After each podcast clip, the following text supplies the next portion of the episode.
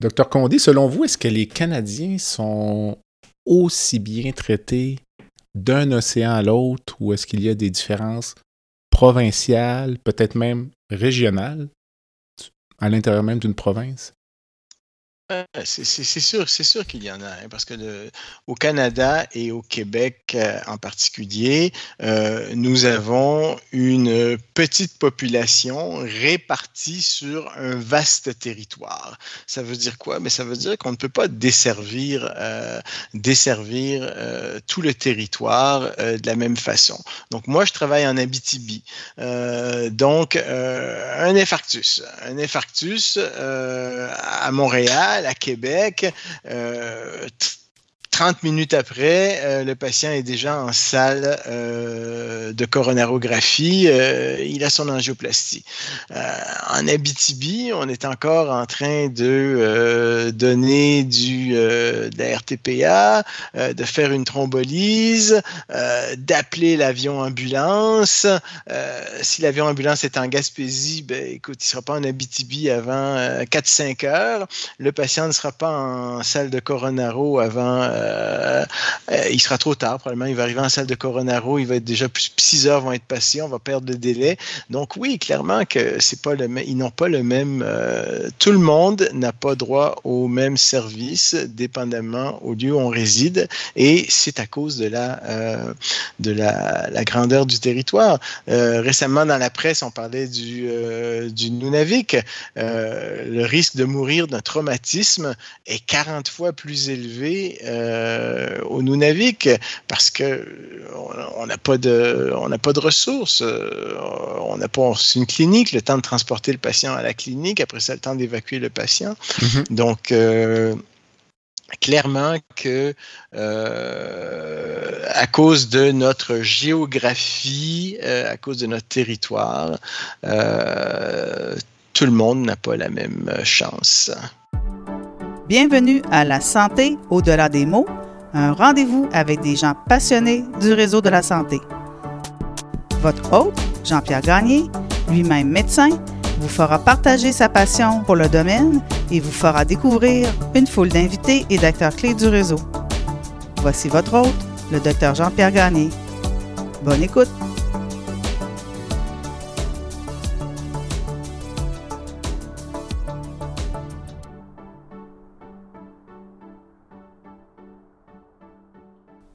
Cette semaine, mon invité est le docteur Jean-Joseph Condé, représentant du Québec à l'Association médicale canadienne.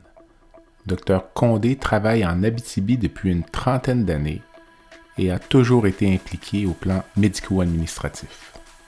J'ai rejoint Dr Condé pour discuter de sa carrière et des raisons de ses engagements.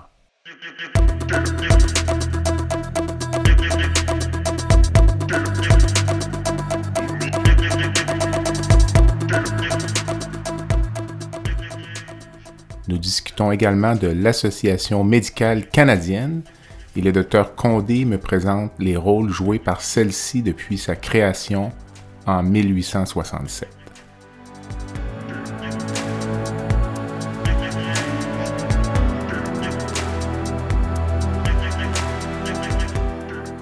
L'enjeu des menaces à l'endroit des travailleurs de la santé a souvent fait la une au cours des dernières années, notamment en raison de la pandémie. Ainsi, 75% des médecins canadiens disent avoir été victimes de harcèlement ou d'intimidation.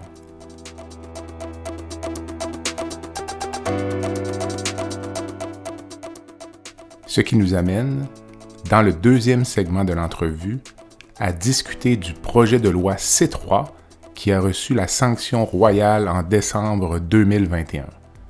Ce projet de loi vient criminaliser le fait d'intimider un patient qui tente d'obtenir des soins ou un travailleur de la santé dans l'exercice de ses fonctions.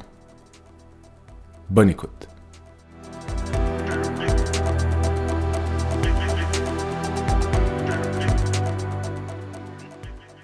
Docteur Condé, bon matin. Bonjour. Merci de vous prêter à l'exercice du balado La santé au-delà des mots, on est ici ce matin pour parler euh, d'un projet de loi qui a été adopté, euh, à ma connaissance, à la fin 2021, qui est entré en vigueur au début 2022, le projet de loi C3.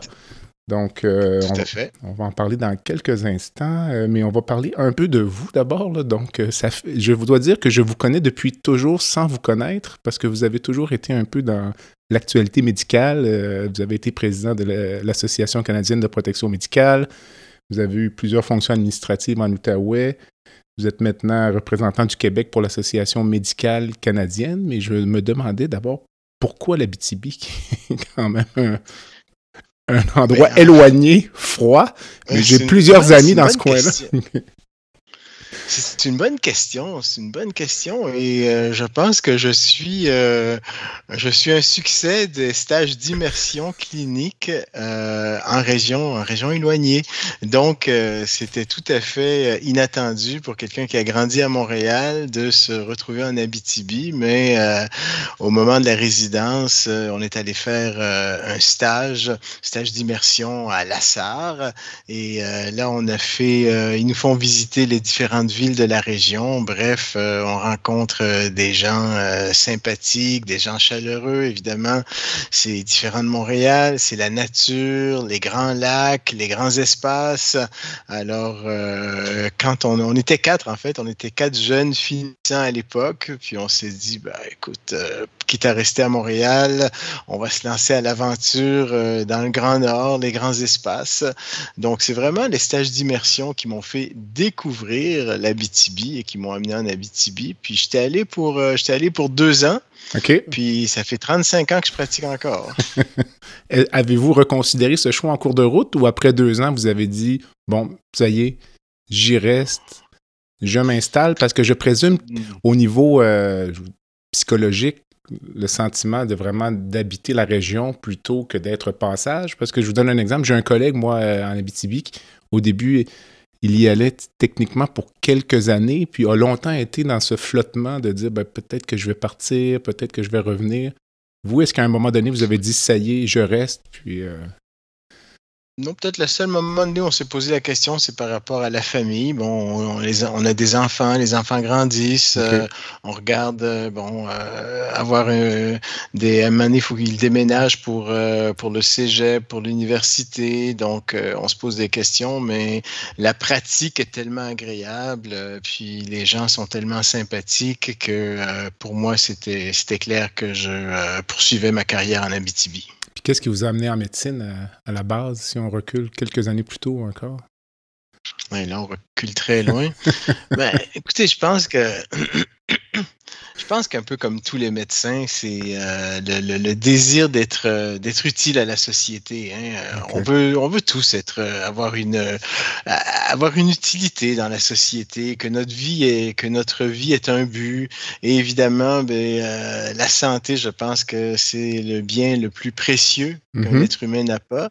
Et si on est capable de se rendre utile tout en aidant les gens à bénéficier euh, d'une bonne santé, à rester en santé, euh, à les soigner, ben, je pense que c'est un, métier, euh, c'est un métier de rêve.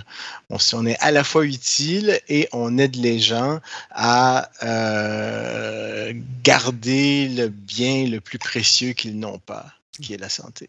Dites-moi, à côté de votre pratique médicale, donc, il y a toujours eu un volet administratif depuis presque le tout début. Qu'est-ce qui vous attirait du côté euh, médico-administratif d'emblée, euh, dès le début de votre carrière?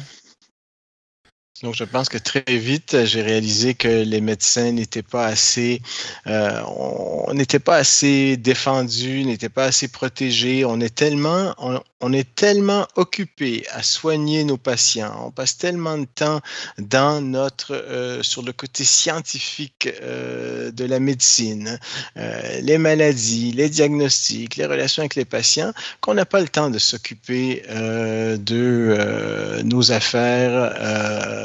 de nos affaires professionnelles, de nos associations médicales, de notre environnement de travail, de nos conditions de travail, de notre protection médico-légale. Mm-hmm. Donc, très vite, je m'en suis rendu compte et c'est comme ça que j'ai d'abord été à la FMOQ, sur le conseil de la FMOQ, une dizaine d'années. Après ça, je suis allé à Ottawa à la CPM.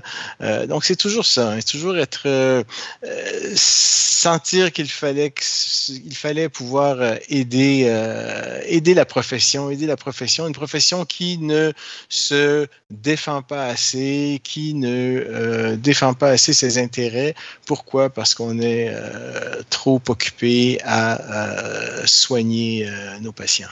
Si vous me parliez un peu de l'Association médicale canadienne, dont vous êtes le représentant pour le Québec, je faisais des recherches, c'est une vieille association, euh, peut-être une des plus vieilles euh, au Canada ou peut-être en Amérique, je ne sais trop, mais euh, si vous me présentiez un peu l'organisation. Donc, l'Association médicale canadienne, vous avez tout à fait raison, c'est la plus vieille association médicale au pays. Elle a d'ailleurs été fondée dans votre ville, à Québec, euh, mm-hmm. en 1867. Donc, euh, je sais pas si dans le grand hall de l'université Laval. Ça, euh, c'était dans le vieux Québec à l'époque. Mm-hmm. Alors, c'est dans le grand hall de l'université Laval qu'a été fondée l'association médicale canadienne. trois mois après le, Canada. Hein. Le Canada, c'est le 1er juillet 1967 et l'association médicale canadienne a vu le jour le 9 octobre 1967. 1867, vous disiez. 1867, oui, pardon. Exact. Et euh, mais quel est le mandat de l'Association médicale canadienne pour que les gens comprennent bien? Parce qu'il y a les ordres professionnels, on a le Collège royal qui s'occupe euh, de la certification, les provinces ont leur syndicat. Donc, où est-ce que. Quel est le rôle aujourd'hui de l'Association médicale canadienne en, en 2023? Donc, euh, notre objectif, notre mission, c'est d'améliorer la santé de la population, d'améliorer le système de santé et d'améliorer les conditions euh, de travail euh, des travailleurs, travailleuses de la santé à l'échelle nationale. Donc, on se concentre sur euh, des domaines où nous pouvons exercer une plus grande influence. Nous sommes la voix nationale des médecins canadiens, comme vous avez mentionné, les intérêts, les intérêts financiers, euh, les conditions de pratique sont gérées provincialement par les associations provinciales, les fédérations au Québec. Donc, euh, on se concentre euh, vraiment sur le domaine national, les grands thèmes de la santé où nous pouvons influencer. Exemple, je vais vous donner quelques exemples. sensibilisation au cancer. ça, ça a commencé en 1937. L'Association médicale canadienne a contribué à créer la Société canadienne du cancer qu'on connaît aujourd'hui. Donc, c'était à cette époque-là de sensibiliser la population que le cancer, c'est une maladie, il faut la dépister, euh, on est capable de la soigner. Euh, en 1950, c'est l'AMC qui met le public en garde contre le tabagisme. Mm. Euh, L'AMC a fait des campagnes pour lutter contre la promotion du, du tabac. L'association était une, une des premières à faire des campagnes de promotion. Euh, on a fait du, euh, on a on a fait du lobbying auprès du gouvernement fédéral pour adopter des lois pour la réduction du tabagisme, euh, pour réduire la consommation des produits du tabac. Puis aussi un, un, un, outil très populaire, le, le REER, le régime enregistré d'épargne retraite. Mais ça aussi, hein, on est surpris d'apprendre que c'est l'Association médicale canadienne qui, en 1957, a fait des démarches auprès du gouvernement euh, fédéral pour euh, amener à la création d'un outil pour assurer la sécurité financière des médecins à la retraite, parce que les médecins n'avaient pas de fonds de pension comme aujourd'hui. Donc, euh, euh, l'association a poussé pour le développement, euh, la création du REER, e et aujourd'hui, ben, toute la population euh, bénéficie euh, du régime du, du, REER. E plus, plus récemment, ben, c'est l'aide médicale à mourir. Hein, donc, l'association a joué un rôle important dans la législation sur l'aide médicale à mourir, les consultations au niveau du gouvernement fédéral. C'est un des enjeux les plus complexes et euh, les plus difficiles sur le plan éthique, l'aide médicale à mourir. Puis nous avons aussi euh, le journal de l'Association médicale canadienne que les médecins reçoivent mensuellement, donc une revue scientifique euh, publiée par les médecins canadiens pour les médecins canadiens. Puis aujourd'hui, ben aujourd'hui, de quoi on s'occupe? Ben aujourd'hui, on s'occupe des problèmes qui touchent directement les médecins aujourd'hui. Vous les connaissez aussi, bien que moi. Hein, la liste est longue. Euh, euh, on s'occupe de, des crises, de la crise dans la première ligne. Donc, euh, pénurie, de, pénurie de, ressources en première ligne. Comment fidéliser les effectifs? comment réduire le fardeau administratif des médecins, comment leur donner plus de soutien administratif. Évidemment, euh, on fait des campagnes au niveau de la santé mentale, hein, santé mentale et bien-être euh, des médecins, très important.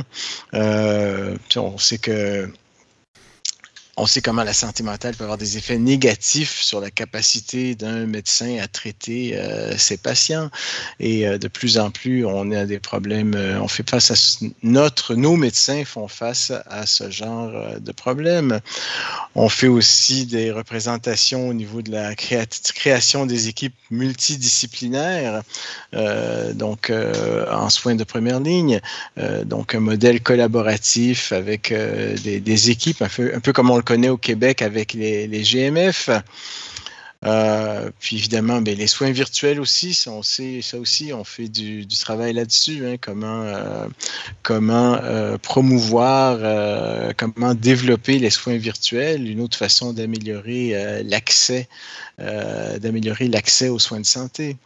Et j'en passe, j'en passe. La liste est longue, je pourrais, je pourrais continuer. Récemment, il y avait, je ne sais pas si vous en avez entendu parler, le permis d'exercice national. Exact. Donc, on fait partie,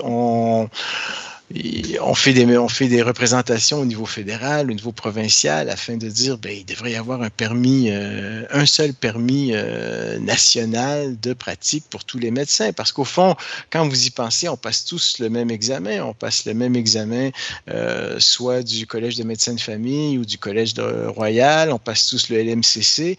Donc, tout le monde a les mêmes qualifications. Alors, pourquoi est-ce qu'on a besoin d'avoir un, un permis différents euh, pour euh, pratiquer dans chaque province. L'avantage, ben, pour une région comme le Québec, euh, dans des zones en pénurie, ben, on pourrait peut-être avoir des médecins francophones de l'extérieur du Québec qui pourraient venir aider.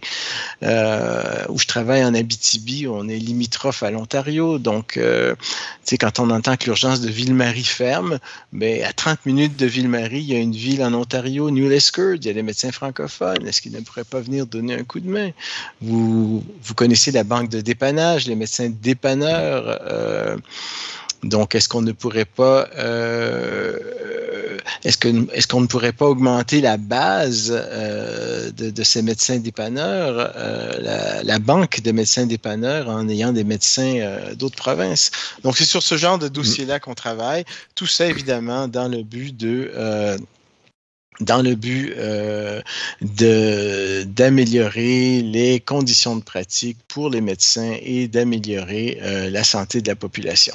Et évidemment, ben, on, a fait des représentations aussi dans le cadre du projet de loi C3 euh, dont nous allons parler aujourd'hui, si je ne me trompe pas. Exactement. Je prends la balle au bon sur le permis national. Certains critiques pensent que ça pourrait accentuer les pénuries dans certaines régions. Donc, finalement, déshabillant peut-être une région pour en, habiter, en habiller une autre à l'échelle nationale, c'est une chose que l'on voit déjà à l'échelle provinciale. Parfois, il y a une compétition entre les régions pour euh, le personnel. Vous le savez bien, vous êtes dans une région à risque, euh, tout comme euh, l'Outaouais Hull, Gatineau est très près d'Ottawa. C'est très difficile. Alors, certaines personnes pensent qu'un permis de pratique national pourrait accentuer ces pénuries-là en facilitant euh, le déplacement de la main-d'œuvre. Qu'est-ce que l'Association médicale canadienne répond à cette critique? Ben, on pense que c'est, on pense que c'est, le contraire. Hein. Ce qu'on mm-hmm. vise avec ça, c'est de la, c'est une plus grande, euh, une plus grande collaboration. Euh, on n'est pas là pour, euh, on n'est pas là pour déshabiller une province pour en habiller une autre. Mm. au contraire, hein, on, on, pense que si on peut avoir accès à un plus grand bassin de médecins pour donner des services, ben ça ne peut, ça ne peut être que, que gagnant pour la population. Donc pourquoi euh, s'il y a une pénurie euh, dans l'Est du Québec, pourquoi on ne ferait pas appel à des médecins du Nouveau-Brunswick euh, qui parlent français, Beaucoup d'entre eux ont été même formés au Québec. Pourquoi on ne ferait pas appel à eux qu'ils viennent travailler au Québec? Mm-hmm. Euh, et n'oubliez pas, il y a toute la question des, des soins virtuels aussi. Hein, que, donc, on n'est pas obligé de. Aujourd'hui, on n'est plus obligé de, de, de, déplacer le médecin. Peut-être même que euh, votre médecin n'est pas disponible, votre médecin euh, est absent. Ben, vous pourriez avoir une téléconsultation, une consultation virtuelle avec un médecin en Ontario, avec un médecin au Nouveau-Brunswick. Donc, euh, on voit ça plus comme un modèle euh, collaboratif, une collaboration entre les provinces de façon à mettre leurs effectifs ensemble pour mieux desservir la population. Dites-moi, euh, est-ce que je me tromperais en affirmant peut-être que le membership de l'Association médicale canadienne est plus faible au Québec qu'il ne l'est dans les autres provinces? C'est un sentiment que j'ai, mais je n'ai pas les chiffres. Mais on a toujours eu une. Le Québec a toujours voulu faire un peu bande à part. J'ai l'impression. Est-ce que je me trompe ou. Euh? Donc, euh, en fait, ce qui arrive, c'est que vous savez, dans les autres provinces, euh, plusieurs associations médicales provinciales offrent un double membership, c'est-à-dire que membre de euh, l'OME euh, en Ontario, ben, automatiquement, vous êtes membre de l'Association médicale canadienne. Quand vous êtes membre de l'Association de Nouveau-Brunswick, vous êtes membre de l'Association médicale canadienne, ce qui n'est pas le cas au Québec. Au Québec, euh, ce sont les fédérations, donc vous êtes membre de vos, de vos deux fédérations, FMOQ, FMSQ, et l'Association médicale canadienne est une adhésion volontaire euh, Donc, euh, notre but au Québec, ce n'est pas tellement, euh, on ne regarde pas le nombre de membres, mais on regarde surtout notre capacité à engager euh, les médecins québécois, c'est-à-dire à ce qu'ils deviennent partie prenante des causes qu'on défend, parce que c'est quand on arrive à mobiliser les médecins qu'on arrive à faire des changements dans le système de santé. Euh, au Canada, la santé est de compétence provinciale. Vous êtes un organisme euh, à, visée nationale. Est-ce que pour vous, c'est un enjeu, un obstacle?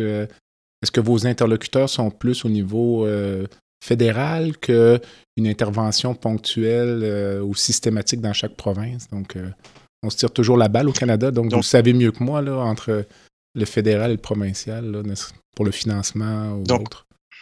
Oui, on a, joué, on aux deux niveaux. C'est sûr que comme on est à Ottawa, on a puis euh, il y a beaucoup de décisions que certaines décisions comme le C3 dont on va parler aujourd'hui se prennent euh, au niveau euh, fédéral.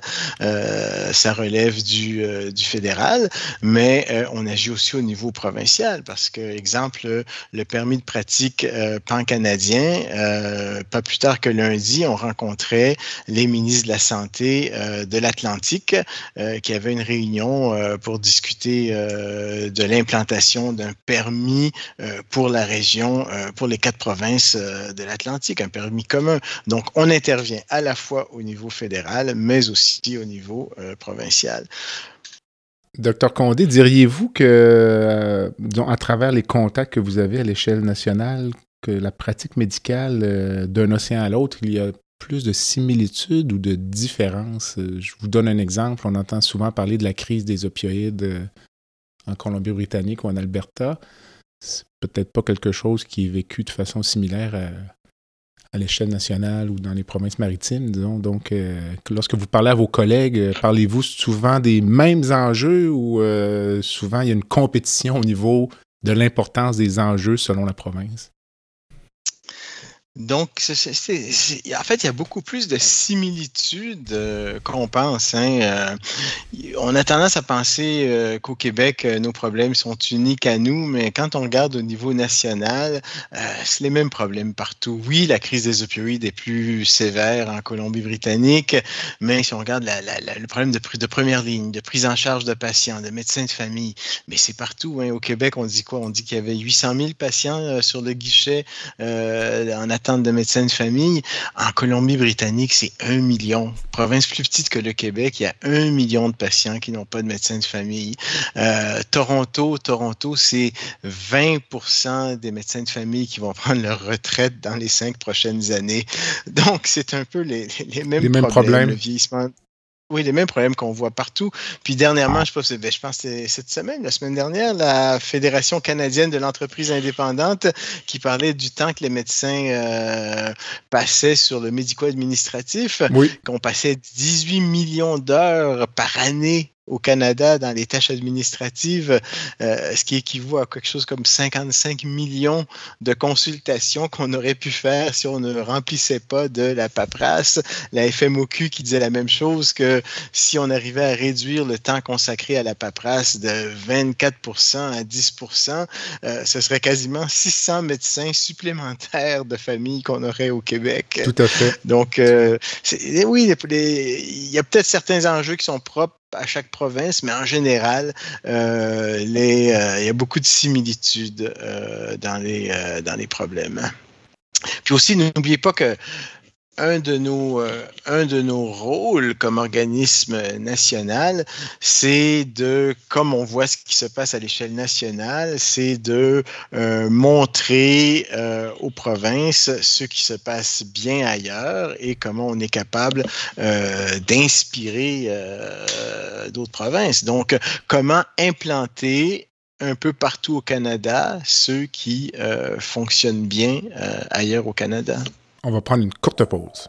Le podcast La santé au-delà des mots est une présentation du groupe conseil Beauchamp, Beaulieu, Dessureau, Toupin de la financière Banque nationale Gestion de patrimoine. Comme nous croyons que la santé financière fait partie de la santé globale, nous sommes heureux de nous joindre au docteur Jean-Pierre Gagné pour vous souhaiter une bonne saison de la santé au-delà des mots. Tu veux lancer ton propre podcast mais tu ne sais pas comment t'y prendre? Pas de problème. Mouton Marketing peut t'accompagner de la conception au lancement envoie ton idée de podcast à bonjour à commercial bonjour à commercial g. L'univers du podcast t'attend.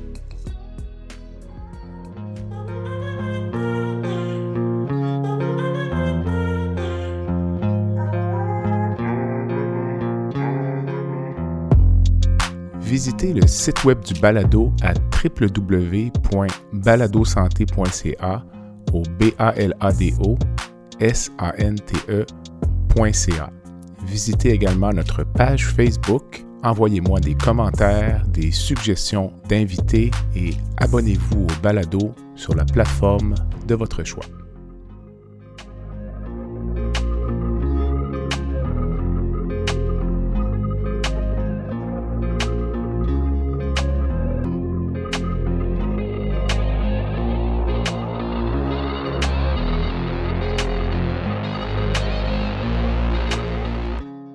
Le harcèlement des travailleurs de la santé, est-ce que c'est un phénomène qui est nouveau selon vous ou ça a simplement émergé euh, au cours des dernières années, notamment à cause de la pandémie, peut-être aussi euh, en lien avec euh, l'avortement, donc où ce sont des enjeux de longue date?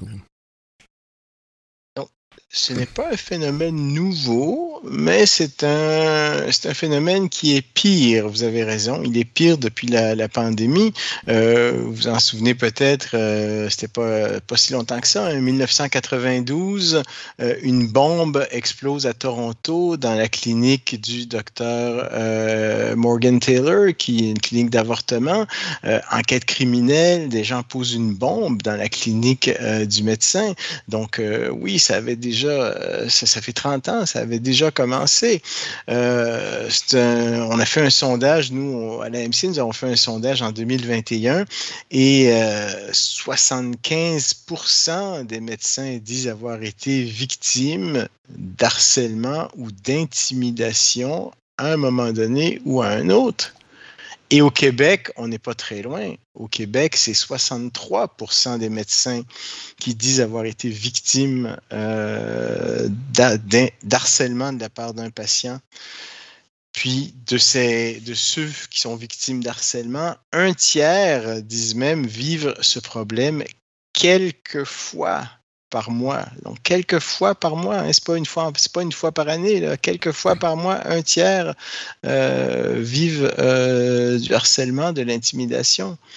Mm-hmm. Et malheureusement, c'est un problème plus fréquent dans notre sondage, c'est un problème plus fréquent chez les femmes en médecine que chez les hommes. Donc, c'est un problème dont il faut s'occuper parce que euh, il y a une féminisation de la profession.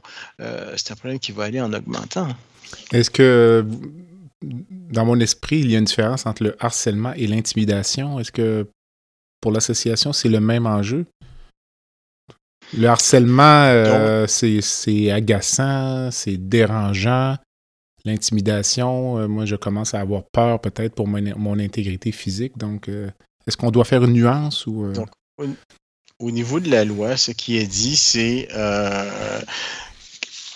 c'est qu'en fait, la loi, c'est quelqu'un qui utilise quelque manière que ce soit pour provoquer la peur. Donc, provoquer la peur, euh, si de l'intimidation provoque de la peur chez vous, euh, vous êtes, euh, c'est une infraction. Si du, de, une, du harcèlement provoque de la peur chez vous, c'est du, c'est une, c'est une, c'est une infraction au code criminel.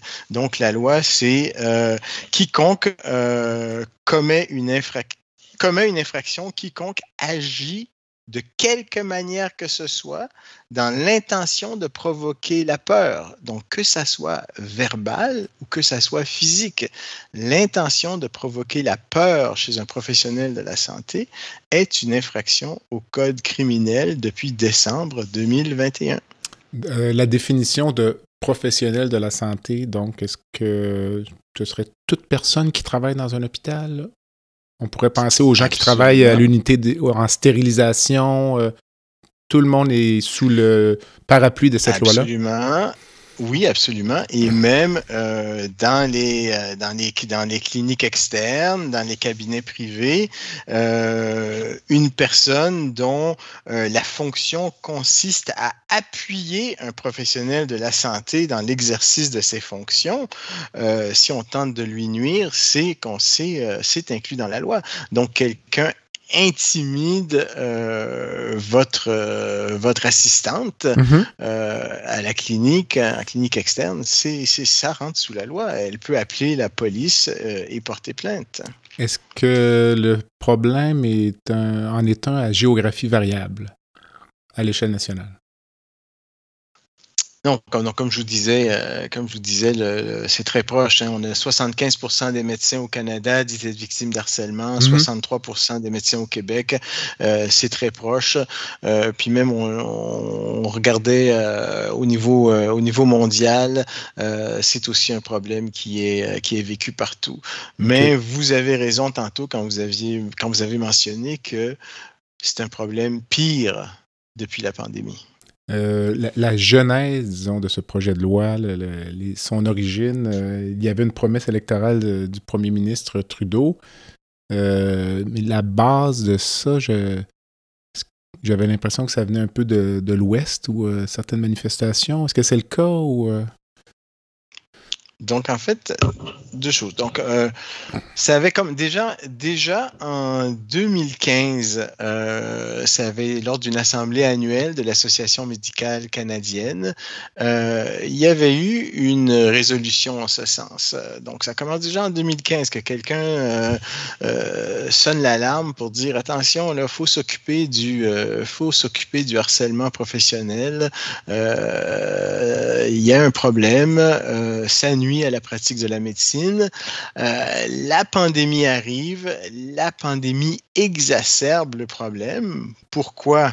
Ben, pour euh, trois raisons. Hein. Donc, euh, pandémie, les médecins sont plus présents euh, dans les médias. pandémie égale confinement. on voit beaucoup de militants qui sortent, des militants anti-vaccins, anti-mesures sanitaires. Et, évite troisième phénomène, ben, qui on prend pour cible? Ben, on prend pour cible ceux qui sont dans les médias, ceux qui font la promotion des mesures de des mesures sanitaires, des mesures de protection, c'est-à-dire les professionnels de la santé. Donc, euh, ceci a amené, vous avez tout à fait raison, ceci a amené euh, l'association à faire des représentations au niveau euh, du gouvernement fédéral, au niveau des ministres, des ministres de la Santé, du ministre de la Justice fédérale et Justin Trudeau en campagne électorale en septembre 2021 s'était engagé à faire une loi en ce sens et la loi a été adoptée euh, en décembre 2021. Très rapide pour une loi. Si c'était toujours comme ça, ce serait on vivrait, ce serait facile euh, de vivre en société. Est-ce que les médecins canadiens ou les professionnels de la santé en général connaissent l'existence euh, de cette loi-là suffisamment pour peut-être les inciter à porter plainte à l'occasion, plutôt que simplement subir des conditions euh, de harcèlement ou d'intimidation? Euh, donc, je pense que ils la connaissent, mais probablement pas assez. Probablement qu'il n'y a pas eu assez de, probablement qu'il a pas eu assez de publicité là-dessus. Et il ne faut pas oublier aussi que comme professionnel de la santé, comme médecin, on, a toujours entre guillemets, accepter euh, le harcèlement ou l'intimidation faisant partie de notre travail. Ah, c'est un patient mécontent. Euh, vous ne lui avez pas donné euh, la prescription de narcotique qu'il voulait. Il est mécontent. il vous lance des, des, vulgarités. Il vous insulte. il vous menace. Bon, c'est un, c'est un, un toxicomane qui avait besoin euh, de, de, ces médicaments. Je lui ai pas donné. On, accepte. Et euh, ah, le patient n'est pas content parce que euh, le membre de sa famille n'a pas été traité assez rapidement. il hausse le ton. il devient agressif verbalement on accepte. Donc, je pense que mm-hmm. comme médecin, on accepte beaucoup de choses. Et euh, ce projet de loi-là, en fait, euh, change les choses. C'est qu'on on pourrait, euh, devant un phénomène de harcèlement, intimidation, devant un phénomène quelconque qui euh, provoque la peur chez nous, on pourrait tout simplement téléphoner à la police euh, locale, téléphoner euh, à la Sûreté du Québec, dire je désire porter plainte contre monsieur, madame un tel qui viennent me faire une menace. Donc c'est prévu à la loi, mais vous avez raison, on ne le fait pas assez. D'ailleurs, on a fait une recherche, puis je pense qu'il y a eu on a eu deux cas, euh, deux cas au Canada. Il y a eu euh, euh, l'année dernière à Peterborough, en Ontario, les gens qui étaient allés manifester devant le domicile du directeur de la santé publique de Peterborough. manifestation violente devant le domicile du directeur de santé publique il y a eu deux arrestations euh, accusées en vertu de C3. Mhm. Euh, même chose aussi en Nouvelle-Écosse, euh, intimidation du directeur de la santé publique devant l'hôpital, arrestation aussi. Donc, ce sont les deux, à date, ce sont les deux, les deux accusations qu'on a, les deux accusations criminelles qu'on a pu répertorier en fonction de C3. Est-ce qu'on retrouve l'équivalent dans d'autres juridictions voisines, soit les États-Unis ou l'Europe euh, occidentale ou autre? Euh? Ben oui, c'est intéressant, c'est intéressant. Puis je pense que en France, euh, je pense qu'ils sont les plus, euh, ils sont les plus, les plus avancés là-dessus. Hein. Euh, leur, règlement est un des plus, des plus sévères. Donc, si vous permettez, mm-hmm. je peux vous, ce qu'on a trouvé un peu. Donc, en fait, donc le, Conseil national de l'ordre des médecins, depuis 2002, hein, ils ont créé un observatoire pour lutter contre la violence faite aux médecins comment ça fonctionne? Il y a un numéro direct, un numéro d'accès direct, donc un genre de 1-800, médecin victime euh, d'harcèlement ou professionnel de la santé, victime d'harcèlement, compose ce, ce numéro euh, direct et il, va, il est directement en contact avec euh, quelqu'un de la sécurité du département, donc sécurité départementale en France, une ligne directe réservée aux médecins. Donc on téléphone, cloc, cloc, cloc, docteur un tel, telle chose vient de m'arriver. Deuxièmement, euh, au sein du corps de police, au sein du corps de gendarmerie, il y a quelqu'un euh, dédié euh, à ces, à ces plaintes-là, dédié à la sécurité des médecins. Donc, vous, vous, vous signalez le problème à la sécurité du département et on avise le responsable de la sécurité au niveau de la sécurité pour les professionnels de la santé au niveau euh, du corps de, police. Et euh, donc, ça, c'est l'avantage, c'est que ça permet de signaler rapidement euh, des incidents et de recevoir rapidement l'aide appropriée. Deuxième phénomène en France, c'est que ils ont, ont un site, un site en ligne où le médecin va euh, signaler, donc euh, signale son agression. Voilà ce qui vient de m'arriver. Et ça, c'est au niveau de l'ordre du médecin, donc quasiment au niveau de le, collège des médecins ici, on aurait un site internet où on va, on rentre en ligne. Voilà tel événement qui vient de m'arriver. Et ça permet au, à l'ordre des médecins de documenter, euh, de documenter le nombre d'événements et de voir évidemment si d'analyser la cause et de pouvoir agir en conséquence si on voit qu'il y a des, des causes qui reviennent euh, plus souvent, des tendances, à ce moment-là, ils peuvent agir au niveau, euh, au niveau politique. Donc, euh, ils sont très, ils sont très, très avancés, ils prennent ça très au sérieux, la sécurité des médecins. Aux États-Unis, ils vivent la même chose que nous, on en parle. La, la, situation médicale américaine euh, a d'ailleurs fait un éditorial là-dessus euh, récemment, euh, comme ici, exacerbé par la COVID-19. Puis oui, l'Association médicale américaine milite en faveur de mesures pour contrer la violence que subissent les professionnels de la santé aux États-Unis, mais il n'y a pas encore de, on n'a pas vu de projet de loi aussi bien, aussi bien euh, dédié à ce problème-là qu'au Canada ou euh, en France. Puis au niveau mondial, ben, ce qu'on a trouvé, c'est l'OMS. Hein. donc la donnée qu'on a, c'est l'OMS qui nous dit que euh, jusqu'à 38% des travailleurs de la santé subissent de la violence. Attention, de la violence physique. 38% des professionnels de la santé subissent de la violence physique à un moment donné ou à un autre de leur carrière. Donc, on ne rit plus, là. C'est plus que ce dont on parlait tantôt, est-ce de l'intimidation, du harcèlement? Mm-hmm. Non, non, là, c'est de la violence physique, là, 38 mm-hmm. Donc, c'est un problème très, euh, c'est un problème très sérieux et il faut s'en occuper.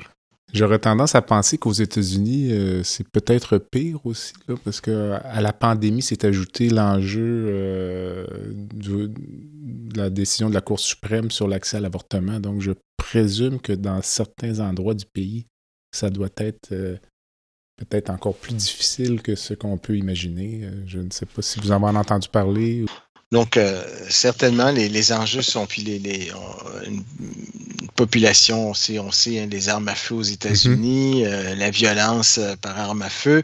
Donc, euh, les gens sont beaucoup plus à risque aux États-Unis. Mais ce dont on parlait, est-ce qu'on a trouvé une loi spécialement dédiée aux mhm. de la santé? Non, mais ça va aller dans, dans, les, les l'acte criminel. Donc, ça, devient un acte criminel tout simplement. Les gens vont être accusés en fonction de, de des, des législation euh, criminelle euh, par rapport à la violence. Mais comme au Canada, un projet de loi comme C3 qui protège spécifiquement le, qui, protège spécifiquement euh, le harcèlement ou l'intimidation contre un professionnel de la santé, on n'en a pas vu.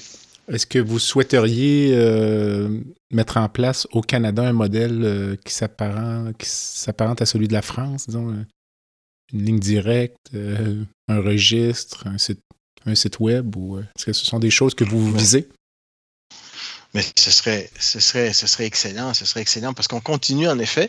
Euh, là, on, continue à faire des, euh, avoir des rencontres au niveau fédéral par rapport à C3 parce que euh, c'est pas beaucoup, hein, de, deux accusations, deux accusations euh, depuis quoi, un, un, an que, un an, un an et deux mois que la loi existe. Il y a seulement eu deux accusations, mm-hmm. donc c'est encore tout nouveau, tout récent, c'est pas bien connu, mais plus la loi va être connue, plus les médecins vont savoir qu'ils ne doivent, qu'ils n'ont pas euh, à accepter euh, une forme euh, d'intimidation ou d'une autre de la part d'un patient, plus il va y avoir de plaintes et plus il va y avoir d'accusations. Mm-hmm. Puis absolument, ce serait bien d'avoir une, une ligne directe et surtout une ligne où les médecins pourraient signaler ce genre d'événement-là. Je serais curieux de voir la réponse du Collège des médecins pour une telle démarche, disons, qui impliquerait le collège parce que j'ai eu le docteur Maurice Godreau en entrevue. Puis je lui ai posé la question, pour ceux qui sont intéressés, euh, les gens pourront aller écouter l'entrevue. Je lui ai demandé si pour améliorer ou pour défendre la population, seriez-vous prêt à défendre les médecins? Donc, puis sa réponse, si je me rappelle bien, avait été plutôt négative. Donc, euh, de dire qu'il n'embarquerait que le collège n'embarquerait pas dans une démarche qui viserait à défendre les intérêts des médecins, même si cela avait pour but ultimement de défendre la population. Donc, euh, donc, en tout cas, vous pouvez compter sur, vous pouvez compter sur l'Association médicale canadienne pour euh, continuer à faire des, euh, à faire des rencontres, à faire du lobbying en ce sens, des représentations en ce sens, tout à fait. Vous qui côtoyez vos collègues euh, à l'échelle nationale, trouvez-vous que globalement au Canada, puis peut-être spécifiquement au Québec, on a un bon système de santé? Et en sous-question, est-ce que ce système de santé-là se dégrade parce que c'est le sentiment que l'on a, euh, peut-être euh, surtout depuis le début de la pandémie. Je pense que euh, poser la question, c'est y répondre. Hein, on le on le vit tous, euh, on le vit tous au quotidien. Euh, est-ce qu'on a un bon système de santé? Euh, Oui, on a un bon système de santé à la base, un système de santé universel. tout le monde peut se faire soigner, indépendamment de de son niveau de son niveau de revenu. on a un excellent système de santé. est-ce que est-ce qu'il est parfait? Non, on a vous les, vous les connaissez comme moi, hein, on les connaît tous. Euh, problème de problème d'accessibilité, problème de ressources humaines, problème de financement. Donc euh, ça va mal, ça va mal actuellement. Euh, puis euh, on le voit, euh, on le voit partout. Hein, les listes d'attente, l'attente qui se dégrade dans les urgences pour les chirurgies. Donc euh, là, on a beaucoup d'espoir. Je pense que donc aujourd'hui, aujourd'hui, le 3 euh, février, il y a une rencontre des ministres des Finances euh, du Canada. Ils vont sûrement parler de budget de santé. On parle de plus en plus d'une entente fédérale avec les provinces pour augmenter les transferts en santé. Mardi prochain, le 7 février, les les premiers ministres se rencontrent euh, à Ottawa avec euh, le premier ministre Trudeau. Euh, va-t-il y avoir une, une, une entente, on l'espère, à l'association? Parce que ça va prendre plus de ça va prendre plus de transferts, plus d'argent, plus de transferts du, du, fédéral si on veut réussir à améliorer l'accessibilité et les soins de la population. Quelle serait selon vous la c'est une question difficile, je pense, mais là, si vous aviez une menace pour le système de santé à identifier à l'échelle nationale, ce serait quoi? Euh, il y en a plusieurs. Hein. il y en a plusieurs. Euh, on a le, plus gros, je pense que le plus gros problème qui nous guette actuellement, c'est euh, la pénurie de pénurie de ressources, pénurie de main d'œuvre. Euh, donc, on fait face à quoi? On fait face à une population qui vieillit, Euh, puis avec ça, ben, nos médecins aussi vieillissent, hein. nos médecins aussi euh, partent à la retraite. Donc, on a moins de médecins. Euh, on a une augmentation des besoins en santé parce que notre population est plus vieille. Et on a une, une médecine qui est rendue plus complexe, euh, plus lourde, et donc euh, les, les, jeunes médecins ne sont plus capables de voir, euh, de voir autant de patients que leurs collègues d'il y a 30-40 ans. La médecine n'est plus la même. Donc, il, il, va y avoir une, il va y avoir une, il va y avoir il va y avoir un problème entre la demande qui va être très élevée et l'offre qui ne pourra pas répondre à cette euh, demande à cause des facteurs que je viens de citer. Puis on parle des médecins, mais c'est la même chose pour les, c'est la même chose pour les infirmières, les inhalothérapeutes. Vous êtes anesthésiste, vous le savez, hein, des salles d'op qui ferment parce qu'on manque, euh, la, salle d'op est là, l'équipement est là, mais elle est fermée parce qu'on manque, euh, parce qu'on manque d'inhalo, physiothérapeute. Donc, je pense que le plus gros problème, c'est euh, la pénurie de la pénurie de main d'œuvre actuellement. Quelle est la position de l'AMC sur le privé en santé, si vous en avez une officielle ou... Donc, l'Association médicale euh, canadienne adhère au principe selon lesquels tous les Canadiens, tous les Canadiennes euh, doivent avoir un accès opportun à des soins de santé de qualité, peu importe leur capacité de payer. Donc, euh, nous croyons qu'il faut, mettre les efforts, il faut se concentrer sur des changements à apporter au système public. Euh, les cliniques privées oui, elles sont utilisées, mais euh, c'est pour des problèmes, euh, des problèmes euh, chirurgie d'un jour ou des problèmes euh, mineurs, des mmh conditions qui sont traitables rapidement. Mais les problèmes les plus complexes, les problèmes les plus lourds de santé sont dirigés vers le système public. Donc, il faut qu'on euh, il faut qu'on investisse, il faut qu'on améliore, il faut qu'on sauve ce système public pour que tous les Canadiens aient accès à des soins de santé de qualité, peu importe leur niveau de revenu. En fin d'entrevue, docteur Condé, si vous pouviez changer une chose dans le système de santé par magie aujourd'hui, vous feriez quoi? Une autre question, une autre question compliquée. Hein? Vous en avez quelques-unes. Euh,